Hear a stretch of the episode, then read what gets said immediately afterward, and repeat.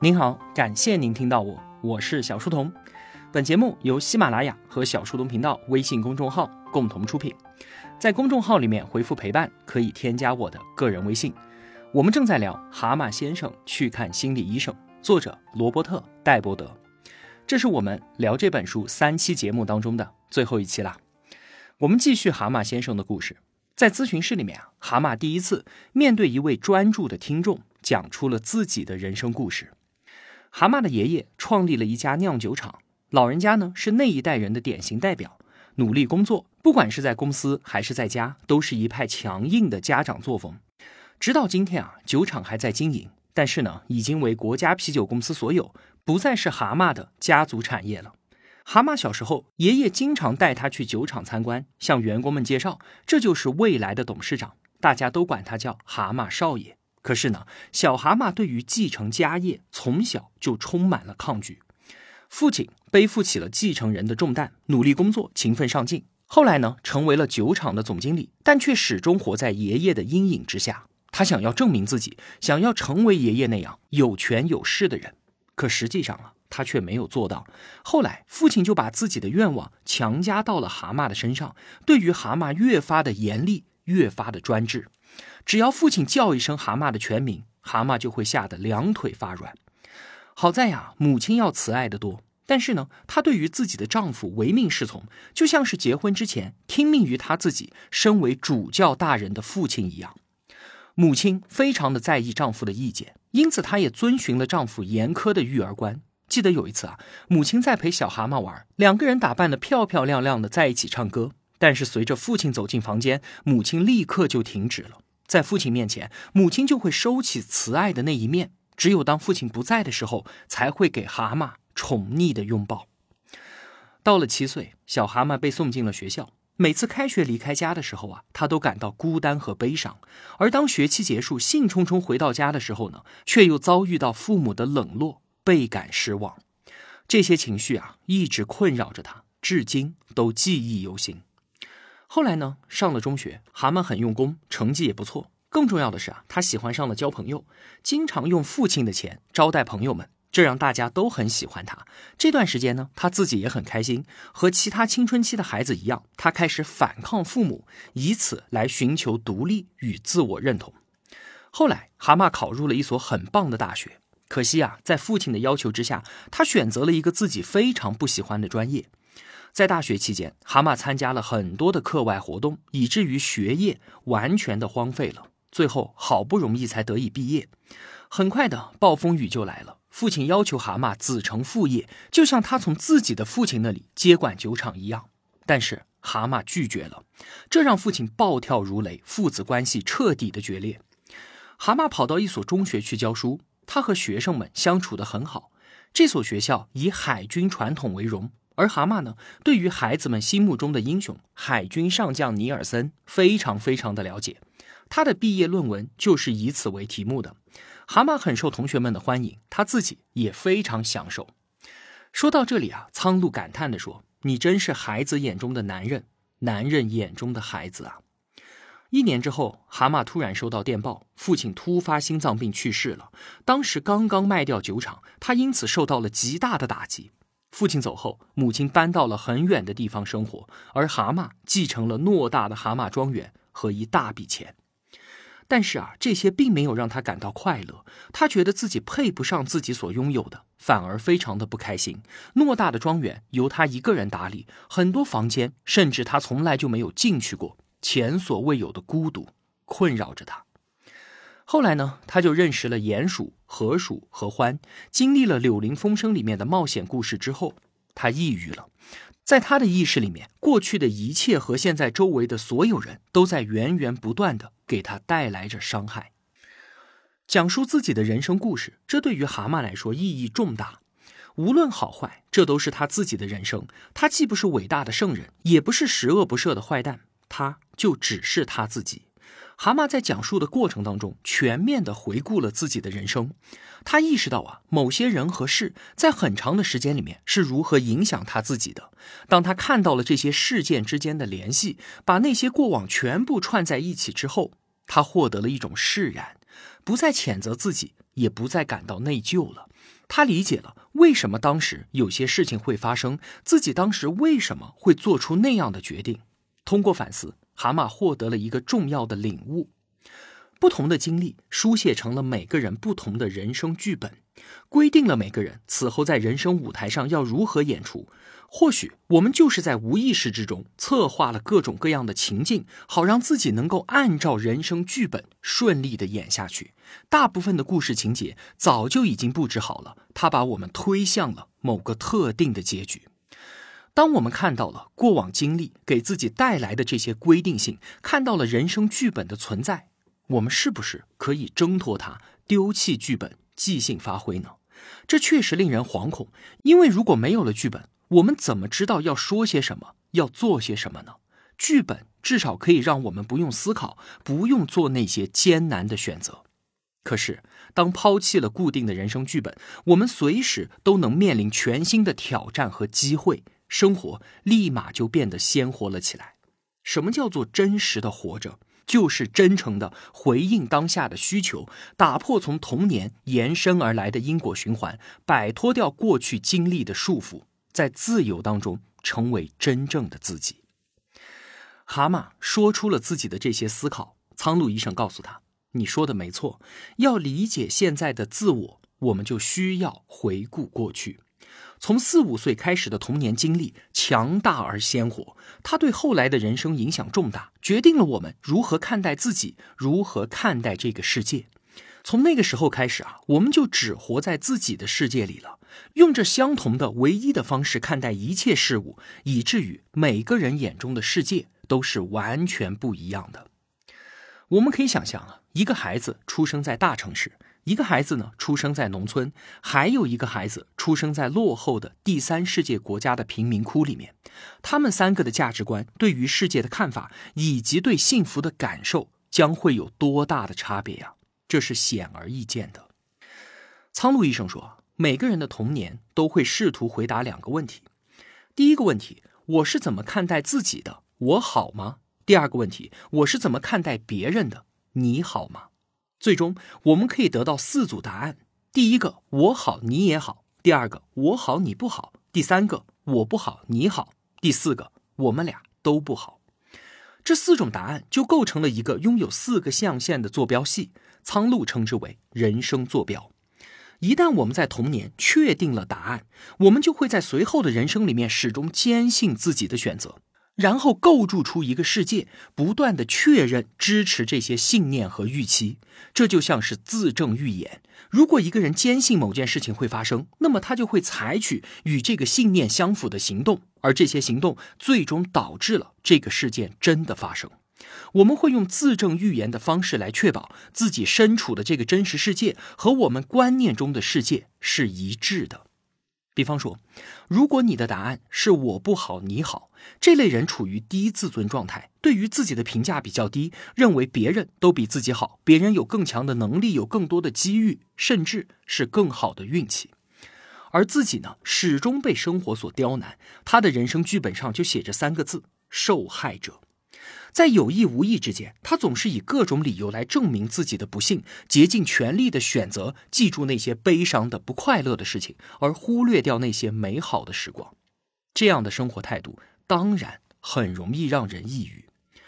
苍鹭医生之前说：“蛤蟆，你在玩一个证明自己是弱小可怜者的游戏，其实也是一样的道理。正因为蛤蟆处在我不好你好这样一个人生坐标当中，才会总把自己放在受害者的位置上，对于自己展开猛烈的攻击，配合着别人让自己不快乐，始终处在悲伤的儿童自我状态当中，然后不断的证明我不好你好的预言是真的。那如果说，答案是我好你不好呢？处于这个人生坐标的人，通常觉得自己高人一等，总是对别人评头论足、发号施令，而且时常调动愤怒，维护自己的权威，才能按照自己惩罚者的人生剧本顺利的演下去。想象一个很常见的场景：员工犯了错，上司发现之后，小题大做。大声的训斥，你可能觉得完全不必如此，但是这位上司很可能就是要通过这样的理由释放自己的愤怒，以此证明我好你不好的信念和预期。在他们的观念当中啊，会不断的确认别人都是不好的，都是无能的，然后把训斥和惩罚别人视为己任。这在层级组织当中太常见了。像是单位里的权威，或者是公司里的领导，就很容易把自己当做威严的父母，而把下属员工当成是顽劣的孩子，始终处于挑剔型父母的自我状态里面，按照他们惩罚者的人生剧本往下演，就像是故事里的欢就是这样的人。在我好你不好的坐标里面，有个好处就是不会抑郁。愤怒能够有效的抵抗抑郁，他们不会内疚，而总是在责怪别人，这也是一种自我保护方式。他们把负面的情绪向外投射到别人的身上，一切都是别人的错。当然了，我们去了解这些概念，掌握这些心理学的工具，可不是为了给别人贴标签，以此来攻击或者是指责别人。惩罚者也好，受害者也罢，我们借用这些概念来破解每个人的行为模式。更重要的是要理解我们自己，摆脱愤怒和抑郁，让自己积极起来、开心起来，从人生剧本的桎梏当中解放出来。很快的就来到了最后一次咨询。蛤蟆的内心世界得到了改善，之前的阴霾已经散去了。他又开始参加聚会，又开始结交新的朋友，并且充满期待的规划着自己的未来。童年时期对于酿酒厂的害怕，让他一直没有自己的工作和事业。后来呢，富足的生活更是让他完全失去了工作的动力。但是，工作对于每一个人来说啊，都是必须的。漫无目的的漂流，只会迅速的蚕食掉一个人内心的力量和才智。就像是一个运动员终止了训练一样，蛤蟆告诉苍鹭：“我决定我要去创业了。”苍鹭问蛤蟆：“记得我们第一次见面的时候，你给自己的情绪打了两分，那么现在呢？”蛤蟆说：“九分，其实可以打十分的，但是我相信未来会更好。我想给未来留一点余地。那你觉得自己现在处于什么样的人生坐标呢？”或许这么说很冒失，但是我觉得我现在非常的好，我处于我好。你也好的坐标之中，来到这个人生坐标的人啊，对自我是认可的，对他人是信任的。这不是一个目的地，不会是像爬到了山顶一样说好了，我终于到这里了。不是的，这是一种需要我们用自己的态度和行为持续的向自己、向他人展示出来的状态。它是自发的信念，爱自己也爱他人。这不仅仅是当下的一个选择，而是一个。终身的承诺，在蛤蟆先生通过理解自己、摆脱抑郁的整个过程当中，有一点我们需要特别的强调：从用理性审视自己的过去开始，理解自己的行为。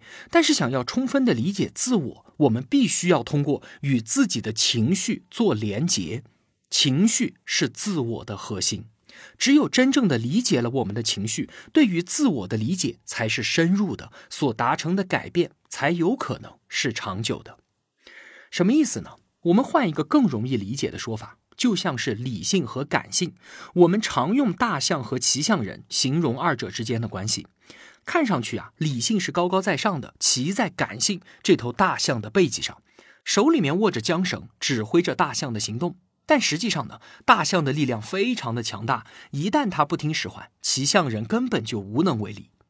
我们的理性当然知道，愤怒是不对的，悲伤是没用的，抑郁是不好的。但是仅凭理性没有办法抵御这些负面情绪。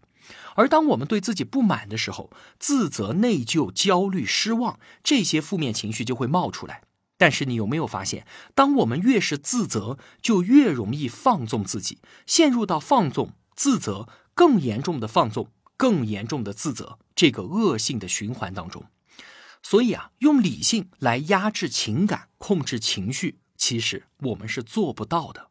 当我们对自己不满意，有更高的要求的时候，关键在于这些要求的背后，到底是我们对于自己的厌恶，还是期待与爱呢？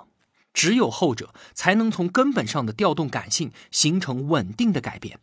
如果说啊，你正陷于长久的内疚和自责当中，请停止与自己的战争吧。只有积极的情绪和对于自己的爱，才能让我们做得更好。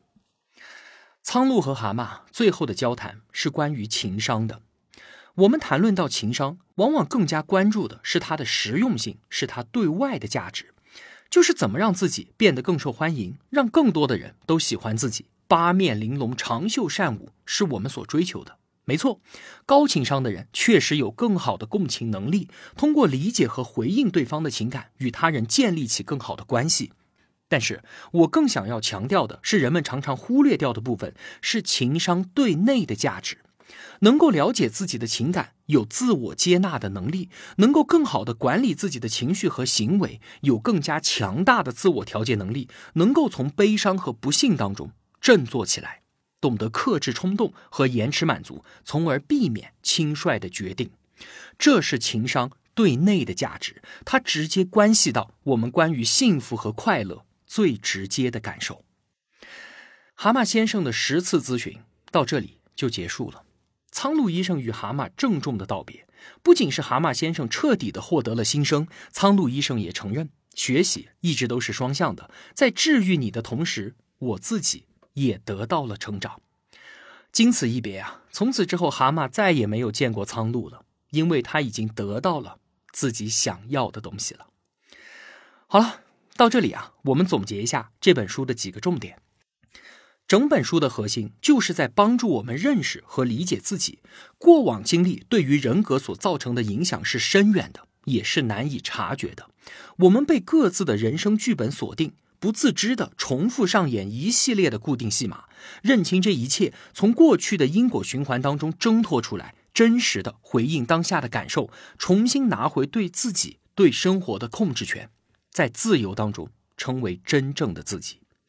把当下的不幸归结于过去，归结于外部环境，把自己当做受害者哭喊抱怨，是痛苦的，但也是容易的。人生总有不如意。但是在任何时候啊，我们都可以选择变得更好，而这第一步就是从承担起自己的责任，做出自己的选择开始的。儿童、父母与成人三种状态，三位一体的构成了一个人完整的人格。儿童自我状态是由童年残留的遗迹搭建而成的，包含了快乐、悲伤、恐惧、愤怒这些最最基本的情感，也包含了我们应对父母所发展出来的这一套顺从、取悦和依赖的行为模式。而这一切构成了我们人格的雏形。我们习惯用儿时的情绪和行为应对当下的生活。处于儿童自我状态当中啊，愤怒被压抑。不得不用其他的方式来进行释放，于是就有了任性、怄气、背叛、郁闷、拖延、退缩这一系列的负面情绪。其实很多时候啊，我们都是在无意识的重演着儿时的行为与感受。理解童年是理解自我的关键。父母自我状态呢，是我们从父母那里继承的关于价值道德的观念和对于生活、对于世界评判标准的一切集合。父母的严厉、愤怒、批评与指责，在最大的程度上塑造了我们的童年生活，当然也就无可避免的影响到了我们成年之后的行为模式。父母自我状态，它就像是一个威严的法官，不断的控诉和惩罚别人，以至于想要掌控别人。而有的人心中的法官呢，从来不审判别人，而是以父母的要求和期待来审判自己，于是便常常陷于强烈的自我批判当中。书里面有这样一句话：没有一种批判比自我批判更加的强烈，也没有哪位法官比自我更加的严苛。请记住，我们不是父母的翻版，不是父母的复制品，而是独立的个体。在儿童和父母自我状态之下，其实我们是轻松的。为什么？因为不需要思考。儿童状态是过去的情境不断重现，而父母状态下，我们是在重复从父母那里继承的东西，无论哪种。我们都是驾轻就熟，而成人自我状态呢？它最大的特点在于，我们是基于此时此地正在发生的现实状况去思考、去计划、去行动。我们是在理性行事，更注重事实和逻辑，不被童年的情绪所困扰，不被脑海中父母的声音所驱使。苍鹭医生让我们摆脱掉儿童和父母状态，引导我们探索和进入成人状态。但是这三种状态都是千百年来进化而来的，有利于生存的产物，都各自有其价值。可是儿童和父母状态的价值在哪里呢？苍鹭医生没有说。我们做一个补充：儿童自我状态当中蕴含着直觉、创造力、自驱力和乐趣，它对于人生的影响，就像是现实当中的孩子对于家庭的影响一样，让这个家庭充满了魅力与快乐。它是创造性的来源。父母自我状态呢，它的首要价值当然是体现在对于孩子的抚育上。另一方面，父母状态能够让我们做出自动的反应，以节省大量的时间和精力。很多事情之所以这么做，就是简单的因为应该这么做。把日常的事物交给父母状态，非常的节能高效，不需要成人状态为繁杂的琐事来做决定，把精力投放到更加重要的事情上面去。而成人自我状态，除了理性的思考决策之外，还有一个重要任务，就是管控儿童与父母状态的活动，对其进行调节。因此啊，人格的这三方面都有很高的生存价值，都需要得到平等的尊重，并且在充实丰富的生活当中拥有各自的地位。如果说三者之间的平衡被打破了，儿童或者是父母状态成为主导者，那我们就需要干预进行调整。就如同很多同学现在的情况一样，当然也包括我。还有一个重点是人生坐标，每个人在童年时期都会回答这个问题：怎么看待自己和他人？我好你也好，我好你不好，我不好你好。我俩都不好，这四个答案就决定了我们在什么样的人生坐标上。一旦答案确定，在随后的人生当中啊，我们就会坚信自己的选择，并且用自证预言的方式来确保自己身处的真实世界和观念当中的预期世界是一致的。就如同我们拿到了一个固定的人生剧本，上面写着受害者、弱小者、倒霉者，或者是惩罚者、愤怒者、权威者等等。我们在生活当中不自觉的去扮演，在无意识当中创造符合角色的场景和故事情节，越演越自如，越娴熟，越像，然后呢，就真正的成为了这样的人。这就像是一个角色扮演的心理游戏，每次这个游戏我们都能赢，但却失去了对于自己人生的掌控权。好好的回顾我们所走过的路。所经历的事情，当能够洞察这一切的因果与联系的时候，就能破解我们行为模式背后的隐藏原因，从而理解自己，放下谴责与内疚，摆脱愤怒和抑郁，让自己重新积极起来，开心起来，从人生剧本的桎梏当中解脱出来。